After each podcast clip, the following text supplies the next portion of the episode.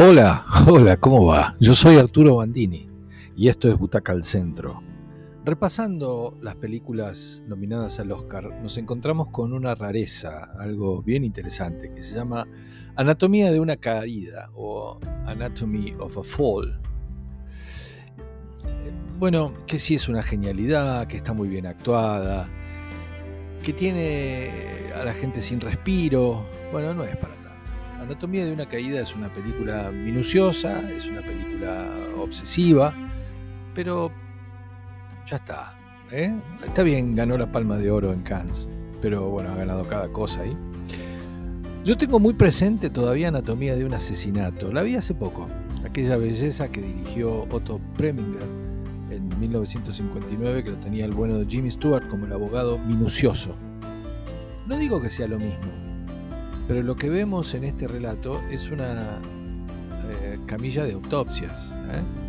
Esa camilla en la que se convierte en la sala de juicios, que es bastante protagonista en el relato, en la que vamos a ver cómo se expone la vida de una pareja, cómo se conjetura a partir de hechos poco claros, de pequeños detalles, para abrir y mostrar el interior de una casa, de una pareja que tiene ya varios años y que no la estaba pasando tan bien.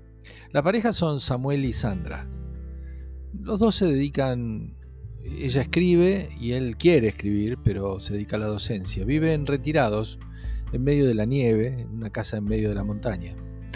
Son ellos, sus libros, su música y un hijo de 11 años que no ve a raíz de un accidente eh, cuando tenía 4 años. La película arranca muy desordenada, una cámara que se mueve demasiado, de, eh, cámara subjetiva que no para de moverse, una entrevista que una estudiante le está haciendo a Sandra, que es escritora, como dijimos, y en medio de un sonido muy fuerte, alto, de una música que se repite en loop, una música muy... Eh, que te pone nervioso, que viene del piso de arriba, en la que Samuel, el marido, se supone que está trabajando. Esa entrevista se hace demasiado ruidosa y se corta. Van a seguir otro día. Todo parece normal. El hijo sale con su perro, compañero, a dar una vuelta. Cuando vuelve nota algo raro. Claro, no ve, pero tantea, su padre está en la nieve, tirado, y hay sangre alrededor de su cabeza. Esa caída, en circunstancias que hay que determinar, será el inicio de esta pesadilla que van a vivir todos.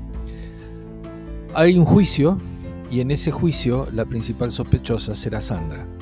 Entonces, se escudriñará su vida, se expondrá a la luz pública de una manera violenta y casi obscena detalles de su vida, que si le gustan las mujeres, que si discutían, que si lo menoscababa porque no podía escribir. Es una película de juicio, como dijimos, y es cierto, pero moderna. El foco son las relaciones, el foco es ese matrimonio. El accidente, de ese hijo demasiado inteligente, una enorme actuación de un actor muy jovencito, las disculpas, la frustración de Samuel que no logra hacer pie como escritor, la autosuficiencia de ella y su literatura, lo que esconde la ficción que escribe, los climas insoportables de algunos momentos de la pareja que se ventilan como si fuera algo que le pasara a otro, a un personaje de un libro. Es un show mediático, hay presiones, todo se va a exhibir, todo se comenta, todos hacen suposiciones a partir de pedacitos de historias, de anécdotas mal contadas, de relatos de un médico, de una foto, de una grabación. Intuyen cosas demasiadas. ¿Saltó Samuel? ¿Lo tiraron? ¿Le pegaron un palazo antes? ¿Estaba muerto cuando cayó en la nieve? Las preguntas van a ser respondidas con estudios, con peritos, con análisis, pero ninguno es concluyente. Ninguno va a ser preciso ninguno se va a acercar a la verdad, o quizás sí.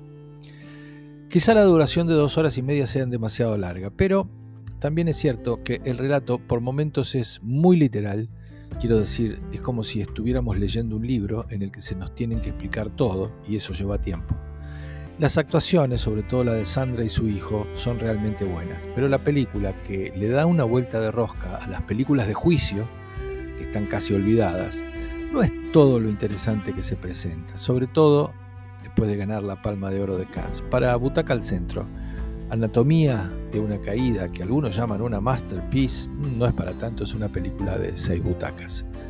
Que la disfruten.